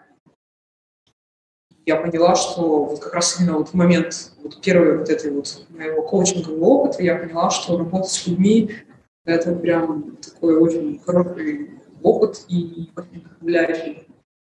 Потому что даже несмотря на то, что все эти знания я знала, сама применяла, иногда, когда я что-то рассказываю другому человеку, я потом понимаю, что я что-то такое сказала, что я раньше либо не знала, ну какое-то меня просветление на меня тоже тут нахлынуло, там, Бог мне в голову засунул мысль. Я понимаю, что, блин, а ведь это действительно так. То есть я вот вроде рассказываю ей теорию, там, ну, девочкам, да. рассказывать теории, понимая, что я такое сейчас что-то такое выдала, да, что прям, что я раньше либо этого не знала, либо я этого не понимала, а сейчас это я так, сама это... Дай-ка я ней... запишу за собой. Да, да, да, да. То есть, когда, кстати, вот эти вот сейчас вот запись в Zoom, она чем помогает, что ты потом пересматриваешь, переслушиваешь и думаешь, блин, хорошо сказала. Молодец. Прям, ну, вообще хорошо сказала. Или иногда просто, да, что вот какие-то, когда с человеком кому-то что-то объясняешь и сама понимаешь, что, блин, а ведь у меня ведь точно ведь вот это тоже мне подходит, вот прям вот для меня. То есть да. это такое, причем вроде коучинг это одностороннее обучение, ну, как я думала раньше, а теперь для меня это нет, это такая прям двусторонняя связь, что я учусь, я учу, и я учусь, и это прям очень здорово. А, расскажи, первые сессии, первую группу, которую ты набрала, это было уже платно? Или это было просто бесплатно для друзей? Я изначально делала все платно, поскольку я придерживаюсь такого мнения, что если человек, если человек действительно хочет что-то погрузиться, он должен за это заплатить, причем очень много. Mm-hmm. Почему? До меня это тоже потом только дошел этот инсайт, уже после того, как я вернулась в Россию. Э, если так вот, грубо говоря, посчитать, то вот на это на все обучение у меня там ушло порядка ну, там, ну, 15 может, тысяч долларов, да? Uh-huh. И я такая, когда приехала, то я когда это поняла, что, знаешь, а вот 15 тысяч долларов, а, ну, наверное, что-то я прям такое сильно-то получила как бы за эти два года, если я заплатила 15 тысяч долларов. Ну, просто для меня как бы 15 тысяч долларов – это большая сумма. Там, для каких-то миллионеров понятно это, потому что для нас 100 рублей, но для меня это большая сумма. И, и сразу я себя позиционировала и, и так, что если вы хотите знания, действительно, те глубокие, которые я передаю, причем это же не просто я придумала, да, я, грубо говоря, за что купила, за то и продаю. Это знания, они пришли там, а это ведические знания там, от пяти тысяч лет. Mm-hmm. Понятное дело, что там очень много всяких разных подводных камней и каких-то секретов, да, сакральных. И, грубо говоря, продавать э, курсы за бесплатно или за 500 рублей, ну, не каждый, пожалуй, не для каждого это. То есть, если ты хочешь глубоких знаний, пожалуйста, заплати. Mm-hmm. А иначе, а иначе, если мы не платим, то э, мы относимся к этому как какой-то, знаешь, как какой-нибудь книжки, которую ты прочитала, и все, и забыла. Ты не начала ее практиковать, у тебя это не перешло в жизнь. У тебя нет, грубо говоря, жертвы, да? Ты вот когда жертвуешь, допустим, временем своим на что-нибудь, ты чувствуешь потом какую-то все равно с этим взаимосвязь, у тебя что-то там откладывается, у тебя возникают какие-то эмоции, связанные с этим, и ты понимаешь, что это была жертва, для тебя это важно. Да. А если ты за это ничего не платишь, то ничего не получаешь. Это просто это бессмысленная потеря времени, причем моего времени и времени того, кто обучается бесплатно. Да. Я, в принципе, могу рассказывать, да, бесплатно, и это не проблема. То есть я не гонюсь за деньги, говорю, что вот я буду обучать, обучать только из денег. Uh-huh. Я не обучаю только из денег. Нет. Я обучаю, потому что я хочу передать знания. Да. Я хочу передать знания людям, которые действительно хотят получить эти знания. И действительно, которые будут ценить то, что я трачу свое время на то, чтобы передать знания. Есть какой-то еще подготовительный период перед уроками. Еще моя собственная практика. То есть я что-то, если даю какое-то новое упражнение, то я сама его сначала практикую, а потом даю. Mm-hmm. То есть это не, не просто так. В общем, я против бесплатных этих всех занятий, поэтому я сразу назначила цену. И были люди, которые отказались. То есть сказали, что нам дорого. И сколько это стоило, и как ты отреагировала? Было трудно не воспринимать это лично? Я пер, первый мой обучающий курс, он был двухмесячный, uh-huh. и я поставила цену 40 тысяч рублей. Uh-huh. Хотя сейчас я понимаю, это, господи, надо было ставить в два раза дороже, но тем не менее, видимо, на тот момент так все, что у меня сложилось,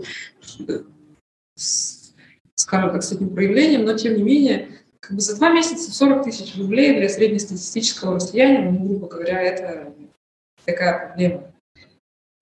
И, конечно, были э, девочки, которые мне отказали, которые, хотя у которых были действительно проблемы в жизни, там, у них было много каких-то непонятных ситуаций или каких-то неразрешенных проблем, которые ну, могли бы там, за эти два, грубо говоря, за два месяца решить, она заплатила там 40 тысяч этих рублей, и уже потом вышла бы другим человеком, и вообще у нее жизнь немного поменялась, и она вышла из тех ситуаций, в которых она, грубо говоря, падала, там, застряла и бегает по кругу в этой одной и той же ситуации туда-сюда, туда-сюда. Ну, в общем, они выбрали оставаться в том старом состоянии просто, и я поняла, что это их выбор, и я ну, не могу на них, на них повлиять. То есть я поняла, что они отказывают больше, скорее всего, даже не мне, а то, что я предлагаю. И просто человек либо не готов сам взять ответственность за свою жизнь или что-то поменять, и поэтому он говорит, что, ой, слушай, знаешь, у меня нет денег, хотя я знаю, что человек, говоря, директор работает, да, там, там, нет, у меня сейчас нет денег, меня сейчас нет денег. То есть я просто принимала это, что, ну, да, ладно, хорошо. Это, то, что это вопрос их приоритета, а не то, что ты даешь, и там твоя ценность, твои знания. Да, это, это тоже как а, это тоже к этому относится, да, потому что, скажем так, это еще из того же разряда, что вот я даю свой номер телефона, кто может мне позвонить, тот позвонит. Mm-hmm. Кто не может, тот не звонит. С деньгами то же самое. То есть я назначаю стоимость, какая мне нужна, и кто может, тот идет. То есть ты не смотришь, окей, этот мастер делает, не знаю, курс за 70 тысяч, ну давай я тоже сделаю 70 тысяч. Ты больше исходя из того, как тебе кажется, он должен стоить. А, я, да, сейчас, вот, по крайней мере, сейчас Угу. Когда у меня, ну, соответственно, я же тоже еще учусь, у меня идет тоже, да, у меня да, есть да. личный коуч, который со мной работает по трансформации мышления, по самоценности, про проявление, это же тоже есть, идет уже эта вся угу. история. И сейчас я, я не смотрю на рынок, угу.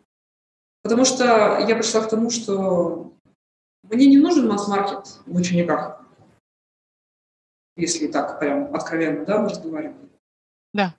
Мне нужен тот, кто, кому нужны эти знания, кому, во-первых, я буду подходящим учителем, mm-hmm. кто меня воспримет его как, как проводника знаний, да? Да. Потому что, ну, есть же непереносимость, есть же вот это, бывает такое, что, ну, ну вот энергетически, ну, не подходим мы друг другу, да. ну, нам с тобой вообще нечего делать. И поэтому я просто верю и доверяю, ну, верю вообще во все, что происходит, и доверяю Богу, понимаю, что те люди, которые должны со мной идти, которые должны у меня обучаться, они просто придут и все. Они придут на ту сумму, которую я скажу. Да. И неважно, да. будет это там, 50 тысяч рублей или 5 тысяч долларов. Да, не, абсолютно. Потому что на, на Земле у нас как бы, там чуть ли больше 7 миллиардов людей, и как минимум 10% они готовы купить, грубо говоря, мой продукт за те деньги, которые нужны.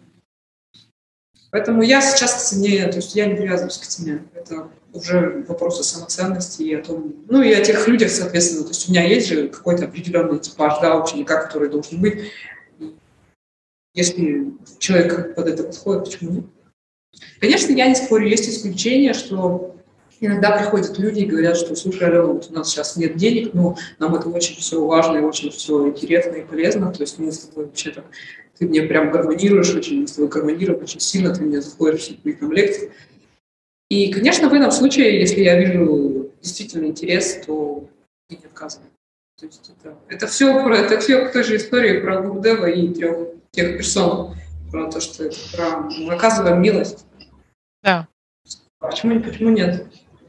Я говорю, что я мой коучинг базируется не только на. А как ты находишь клиентов? Как ты находишь клиентов? И если могу задать такой вопрос, ты сейчас больше денег получаешь с коучинга и со своей цигун практики или с проектировщика?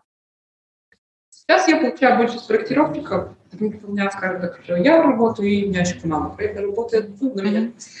Да. А с ИГУ а, сейчас, конечно, я продвигаю, у меня несколько своих продуктов, я продвигаюсь на различных там, соцсетях, у меня есть продвижение. Mm-hmm. Я сейчас занимаюсь YouTube-каналом, а, реклама, само собой, то есть прям запускаю рекламу. Mm-hmm. Провожу иногда бесплатные просто тоже типа лекции или воркшопы. Сейчас это на этапе как проявление себя, привлечение, скажем так, к своей персоне внимания, чтобы... Ну, то есть я работаю с девушками, с девушками, женщинами я с не буду. И сейчас у меня идет направленность только на то, чтобы говоря, меня основали, люди поняли, нужна ли я им как э, коуч, подхожу ли я им. Сейчас больше даже Сейчас, наверное, не про продвижение продуктов, а про продвижение меня как, как, да. как тренера, как личности, как коуча. Да. Ну, соответственно, параллельно с коучем продвижения продуктов. Угу. То есть пока цигун это конкретно финансово больше вложение для тебя. Да, но я поняла, я что у меня была такая вначале, у меня был страх, что я вроде как вкладываюсь, вкладываюсь, а почти результат это, ну, то есть типа, не перекрывается результат. Но тем не менее я поняла, что даже несмотря на то, что я вкладываюсь, у меня идет такая, скажем так, немонетизированная прибыль, когда люди меня начинают узнавать, что-то спрашивать. Да и плюсом, если касается просто про, про деньги, то даже если я сейчас вкладываюсь в рекламу в себя, то, то есть, я не вкладываю там все до копейки. Естественно, это разумное, это разумное так, вкладывание денег – это разумное вкладывание денег, это как раз мое обучение, поскольку самообучение тоже. То есть я плачу, грубо говоря, коуч, который меня тоже трансформирует мышление, и да. денежное мышление только другое меня трансформирует. То есть я трансформируюсь, пространство трансформируется, доход трансформируется. Ну, я верю, что, конечно, через э, там, год-два, угу. что, скорее всего, я уже начну полноценно вести вот именно деятельность по и, скорее всего, доходы будут именно от этого. Но, насколько я тебя слышу, в принципе, цигун — это то, чем бы ты занималась, даже если бы тебе за это не платили. Ты просто хочешь это как передать дальше, но это то, что ты делаешь, правда, сама. Да, конечно, это те знания, которые хочется передать дальше, потому что все равно, когда все равно знаний много, то есть у меня там вегетарианство, и цигун, и медитация, и йога, и там различные вот как раз специфические различные упражнения, работа с эмоциями, там, работа с какими-то там завистью, алчностью, там, говоря, даже работа там, с сексуальной энергией. Даже такое, такая даже штука есть. То есть uh-huh. Работа вообще, в принципе, с энергией. Духовная практика, конечно, это, это, это, это очень сильно вдохновляет. Это прям придает практический смысл жизни. Ага. Ну, конечно, когда меня это вдохновляет, то, конечно, я не могу это держать себе, я хочу это передать людям, чтобы люди тоже это почувствовали, почувствовали, как это быть вообще по-другому, как можно жить по-другому, как можно ощущать себя по-другому, как можно быть вот этой вдохновленной. Ну, если, допустим, тебя вдохновление прокинуло, то там ты чувствуешь просто спокойную уверенность или спокойную радость. То есть нет такого, что ты постоянно там, на негативе ходишь, что-то, блин, все там такие, такие. Нет, это уже другое состояние. Прям. И здесь идет еще плюс к тому, что самопознание дополнительно. Да. Чем дальше, тем ты глубже копаешь, тем ты находишь слой за слоем, убираешь то, что не нужно. То есть это тоже это определенно, это интересная работа. А у тебя бывали выгорания в цигун или в работе проектировщиком, когда тебе хотелось все бросить? Когда мне хотелось все бросить, да, конечно, а, в проектировании это, наверное, проектирование, наверное, нет такого прям серьезного, но, по крайней мере, вот что касается именно ЦУБУ, то по первости, когда я пошла только первый курс, получается, я медитацию прекратила где-то через полгода, наверное. Потом я ее возобновила через месяц и поняла разницу. Наверное, для этого и, ну, и нужно было прекратить медитацию для того, чтобы понять разницу, как это быть с медитацией, как это быть без медитации. это абсолютно и, два. И как это?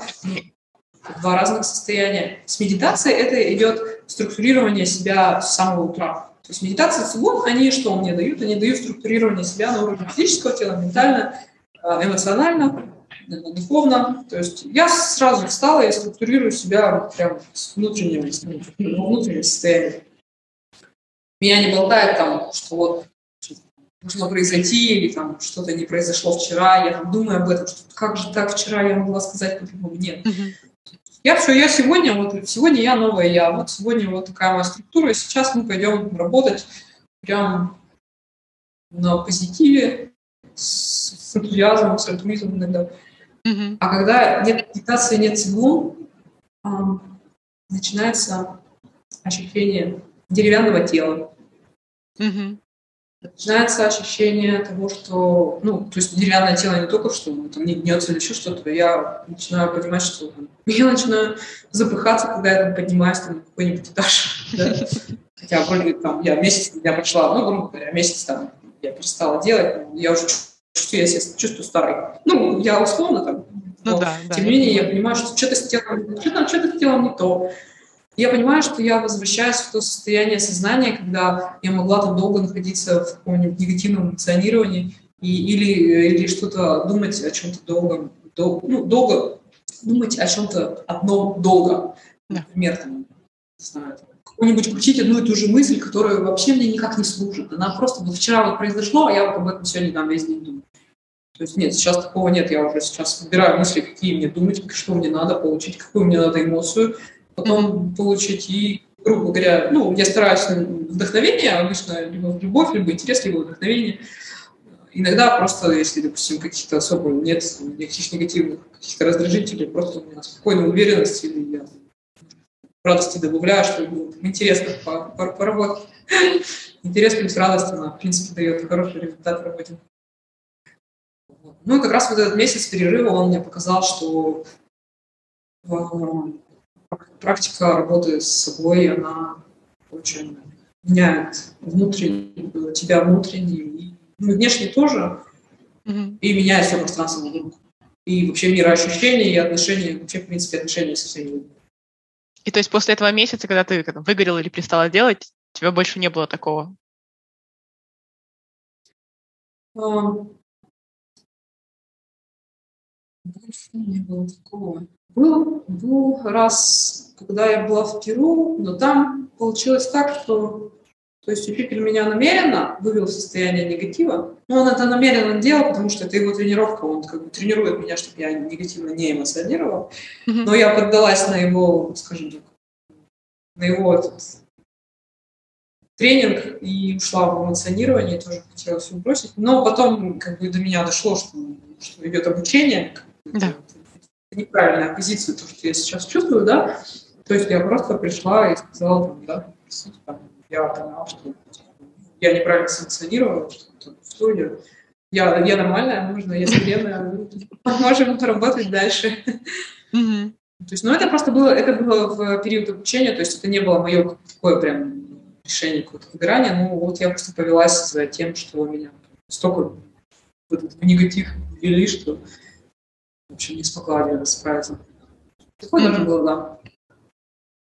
Но, с другой стороны, я понимаю, что все ситуации, которые вот такие произошли, да, где там вот эти все тренировки с негативом, сейчас все, что происходит в моей жизни э, после учителей, это, ну, как семечки пощелкать.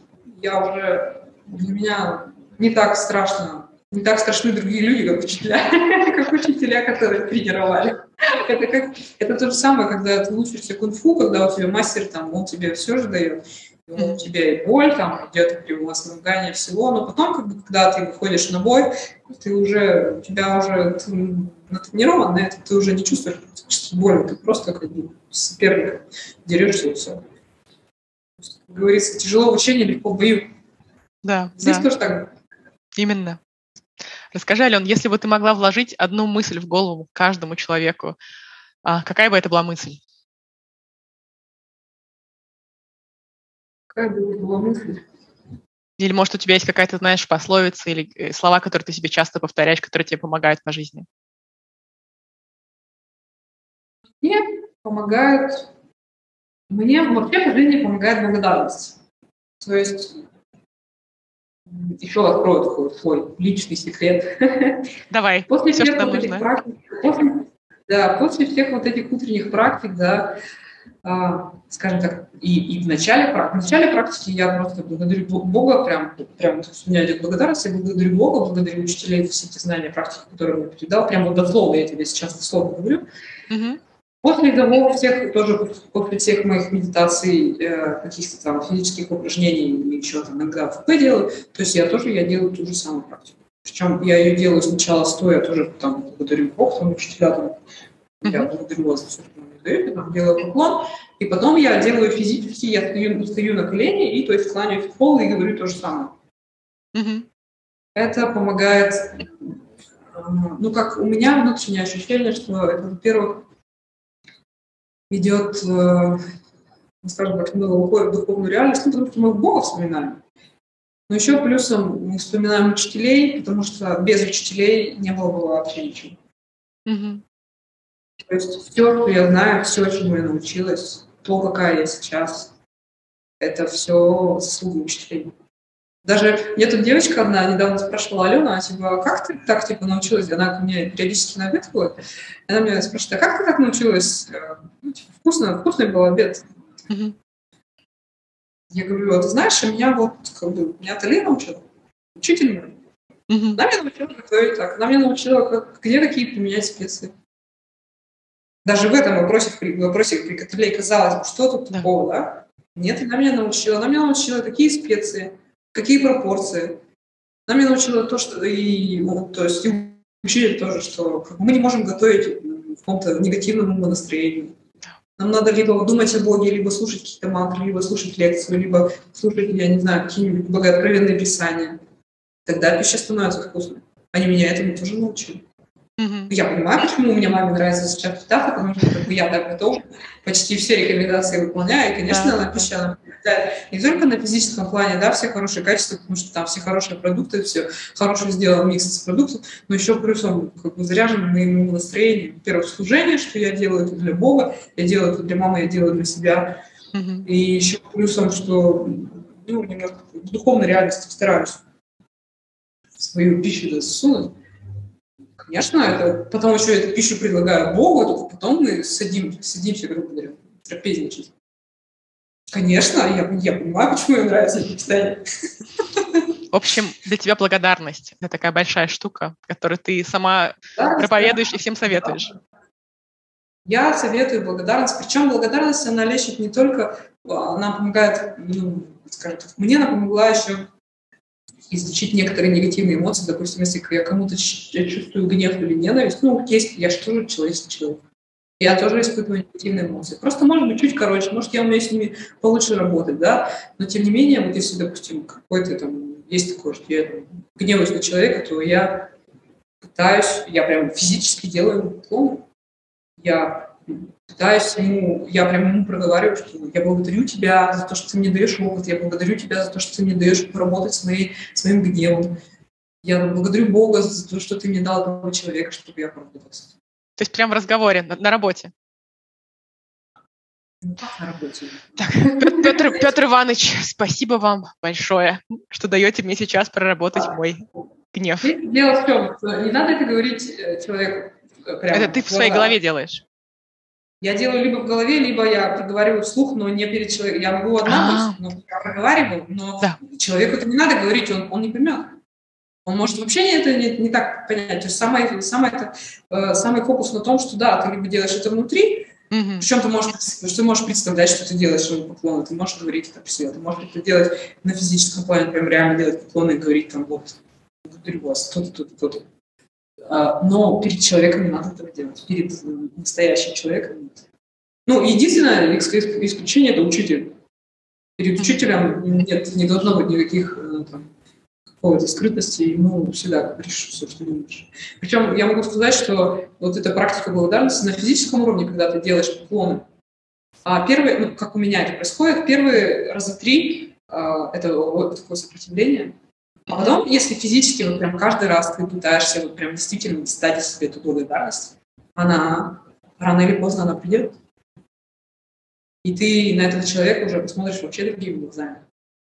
Он, он будет тот же самый, он автоматически, э, все люди делают одно и то же. Мышление одинаковое, действием одинаково, если человек не занимается саморазвитием, он будет автоматически действовать.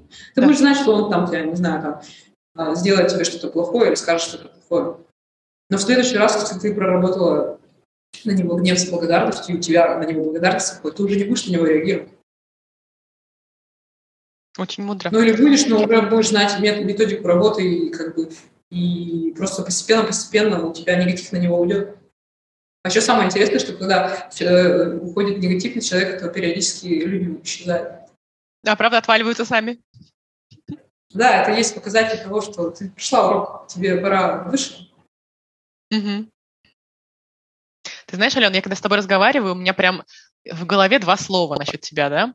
Это что ты такой показатель терпения и дисциплины.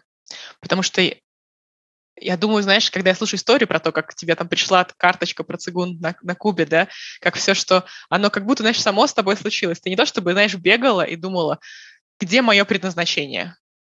Что делать, знаешь, знаешь, некоторые люди бывают, окей, мне уже там 30 лет, 35 лет, 40 лет, а вот искрыто все нет, и что мне делать? Я буду туда метаться, здесь метаться, там метаться, а ты так оно пришло, и учитель пришел, знаешь, как будто само по себе, но в момент, когда тебе было нужно. И потом ты сумела этим воспользоваться, потому что ты сказала, окей, мне дали такой подарок, я его возьму, и я буду дисциплинированно ему следовать. Неважно, какая я была до этого, сейчас я буду делать так, потому что я выбираю быть такой. А, скажи, тебе это резонирует, потому что ты производишь именно такое впечатление?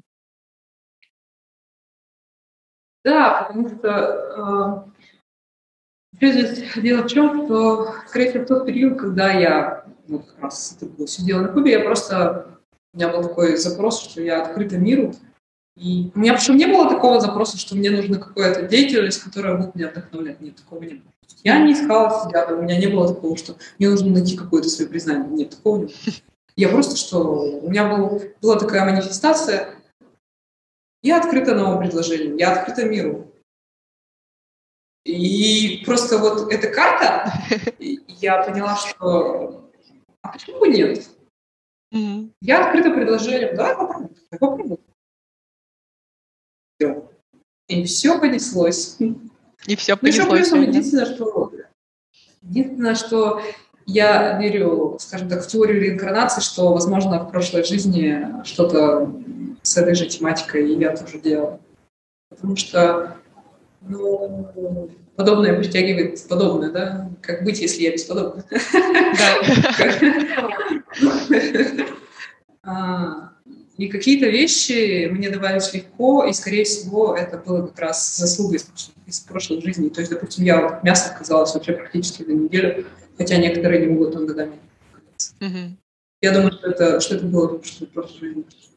Причем думаешь, я отказалась так, причем я отказалась так быстро, что я еще не умела готовить так вкусно, как я делаю это сейчас, да, там прям там столько много блюд, столько много разных вкусов, и, и все полноценно и гармонично. То есть я не умела так раньше, я почему-то отказалась, и у меня так было, ну, скудное питание, то есть я не скажу, что я прям заменила вот это мясо на супер-мега там вкусное вегетарианство, которое там 50 блюд, и ты можешь каждый их там попробовать, там и сладкое, и горькое, и там терпкое, еще какое-то. Нет, я как-то отказалась и отказалась, все. То есть у меня не было такого, что для меня это была какая-то проблема. Это, я вот считаю, вот, что вот в этом плане это был какой-то там, заслуга, скорее всего, в прошлой жизни, потому что просто так, ну, не знаю. Я причем до этого, год назад, я еще утверждала, я была таким ярым следом, что как же без шашлыков жить-то? Я вообще не совет. Для меня мне дайте, пожалуйста, свинины кусок. Как же меня обед без мяса? Или курицу мне там, рыбу. Я, я прям действительно, я была реально таким защитником, что как же я без мяса-то не ела. А потом я взяла и за неделю отказалась. И... Просто, видимо, твой момент пришел. Да, возможно. Возможно, это пролилась просто, скажем так, милость Господа. Скажи, что ты чувствуешь, когда ты получаешь отзыв о своей работе, как цигун, мастер, да, мастер с энергиями, и тебе человек говорит, там, я излечился, или я перестал следовать такому паттерну. Что ты чувствуешь внутри? это чувство связано с чувством выполненной работы. То есть это как называется, работала на совесть. Mm-hmm. Удовлетворение. это чувство правильности выбранного пути, Мгм. что да, действительно, я все сделала правильно, я выбрала правильный путь помощи людям. И это чувство вдохновения, потому что люди, когда пишут отзывы, они все равно вкладывают частичку себя, частичку души, да, своих эмоций тоже также вкладывают. И я ощущаю эти эмоции, я ощущаю эти высокие вибрации, которые они ощущают. Конечно, меня это вдохновляет. А Меня это похоже? вдохновляет делать больше, работать больше. Это похоже на твое ощущение, когда ты видишь объект, который ты построил, который нарисовала построенным, или это другое ощущение? Это другое немножко ощущение, потому что все-таки в практику цигун я э, больше вкладываю духовную практику, чем в проектирование. То есть проектирование, я не скажу, что я занимаюсь проектированием а, без каких-то, ну, скажем так, без духовной практики, потому что я все равно, я чуть-чуть, чуть-чуть вставляю духовную практику в проектирование, туда я тоже вставляю, потому что она у меня как бы идет вообще во всех сферах жизни. Но в цигун она идет большей частью, и, конечно, духовные вибрации, они, они выше, они слаще, они Мгм. вкуснее. Это все ощущается намного приятнее. Ален, расскажи, у нас уже, смотрю, подходит время. Если люди хотят тебя найти, если они хотят поговорить с тобой, пройти твой курс, узнать больше про цигун, или им нужен проектировщик, как они могут тебя найти? Мы все ссылки, конечно же, прикрепим к эпизоду. Вот, но, может быть, у тебя есть э, твоя где-нибудь страничка или твой блог. Как можно к тебе связаться? У меня есть Телеграм, там Алена Трубина Coach. Я скину, да, ссылку. У меня есть профиль ВКонтакте, Мгм. где там как раз описаны все мои продукты, которые сейчас есть. Есть еще, на самом деле, несколько ну, они у меня в разработке. Если тот, кто хочет со мной поработать по проектированию, тоже есть у меня свой сайт, там и цены, и примеры работы, портфолио, и все эти мои партнеры, с кем я работала, и отзывы также в моей работе. Ну, я думаю, уже, в принципе, все равно, скорее всего, сложилось впечатление обо мне уже, в принципе, от этого Да. разговора, там даже отзывы, наверное, не читать. Причем по цигуну, наверное, тоже можно уже отзывы не читать, все все поймут, кто посмотрит, скажет, надо, не надо. Да, да. Да. Я думаю, что просто нужно будет при- прикрепить ссылки и кому-то кого-то заинтересует, в ли- в личке спишемся. Там единственное, что у меня какое сейчас э, идет условие, что я всегда провожу бесплатную стратегическую сессию получасовую, то есть мы просто смотрим на то, что человек хочет, какие у него есть проблемы, что он хочет изменить, да, и я просто подбираю программу. То есть не обязательно это будет курс двухмесячный, не обязательно. Как бы ссылки все будут, кому интересно, пишите в личку, говорим, это решим все вопросы. Духовные вопросы все тоже решим, кому надо. Все, все решим. Все возможно. Все решимо материальное, духовное, все. Здесь это не проблема. Расскажи напоследок, если наши слушатели хотят что-то просто больше почитать про цигун или посмотреть, может быть, у тебя есть какая-нибудь рекомендация книжки, видео, фильма, э, куда смотреть, с чего начать? На самом деле смотреть надо в сторону Таиланда, потому что, потому что все знания идут они из таиландского клуба Кунг-фу Намьян. Ну и плюсом, если прям книги, это вот как раз их мастеров, там мастер, мастер Йен, мастер Тан, скорее всего, у них литература. А так, вот все, что я преподаю, оно базируется на... Хотя идет Бадхидхарма, был такой основополагатель цигун, он как бы он воспитывался на ведических знаниях. В общем, это ведические знания. Если интересно, читайте все, что связано с ведическими знаниями. Там особенности про есть материалы про медитацию также. Как понять и куда ее направлять, и что там, что делать в медитации. Вот. Но в основном, если прям хотите углубиться в знания, то это нужно желательно как раз прям обучение пройти офлайн Мгм. в клубе в кунг-фу нам я в Таиланде. Там, там все детально расскажут. То есть Ясно. таких книг, которые они, которые они э, публикуют, мастера, я не, А книги, может я, быть... Я, я, могу, я могу передать знания, которые, то есть, как из уст уста. То есть, что, да. что мне сказали, то я рассказываю. То есть, это да, это не проблема. А так, чтобы сказать, что там какой-нибудь автор написал вот такую-то книгу, то сейчас... А может, у тебя есть какая-нибудь песня или мантра, которая тебя вводит в состояние этого потока, как мы говорили в начале? Что-то, что тебе помогает? Что мне помогает? Мне помогает, э, я делаю, скажем так, кришнаитские, кришнаитскую молитву, Шри Кришна, Чайтанья, Прабhu Нитянанда, Шри Вансади, И затем я повторяю просто, ну, я ставлю себе количество раз, иногда почти, иногда вообще на 108 повторяю. Хари Кришна, Хари Кришна, Кришна, Кришна, Хари Хари, Хари Рам, Рам, Рам, Рам. Вот. Но для тех, кто не посвящен, скажем так, в это ведическое знание, спокойно зайдет мантра Ом, вы можете сами ее купить, можете включить какую-нибудь запись ВКонтакте, допустим, этих мантр очень много. Могу послушать. Mm-hmm. А, иногда еще я говорю такое, как Ом Татсат. Это тоже из йоги, это тоже связано там, с Всевышним, с, mm-hmm. скажем так, с бессмертием.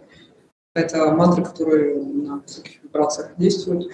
Еще есть рекомендация, а, просто найдите какие-нибудь либо классическую музыку, либо есть, я не помню, как называется сайт, но там можно выбрать э, определенную песню с определенным битом, и надо выбрать, скажем так, в высоких вибрациях что-то, что-то, что связано либо с классической музыкой. Ну, явно не, скажем так, не дискотечное направление, как сейчас все понимают. Классика да. помогает уже Я Мне кажется, мне кажется, сайт называется bitbpm.com, но мы, мы можем потом прикрепить тоже в, в notes ссылки. Да. Да. Хорошо. Ален, спасибо тебе огромное. Такое большое интервью. Начали вообще с, с проектирования, ушли постепенно вообще в энергии. Два часа прилетели незаметно. Спасибо тебе огромное. Я думаю, что будет, будет много людей, которые заинтересованы и в проектировании, и в энергиях, и, и в ЦИГУ, и во всем. Везде, везде энергия хорошая. Да. Здорово. Спасибо тебе огромное, спасибо, что раскрылась для нас. Я не ожидала, что мы пойдем во все эти области, и это здорово. Это прекрасно, когда интервью получаются такие, как, как никто из нас не ожидал. Прекрасно, спасибо тебе огромное, прекрасного тебе дня. И есть ли у тебя какие-то последние слова, которые ты хочешь сказать нашим слушателям? Я хочу просто сказать, чтобы слушатели наши занялись самопознанием и трансформацией своей жизни, потому что, скажем так, быть в автоматическом режиме это, это не жизнь. Если вы начнете жить по новым правилам, если у вас начнется новое мышление, то вы сможете выйти на уровень, скажем так, лидера на уровень легенды, на уровень чего-то невозможного.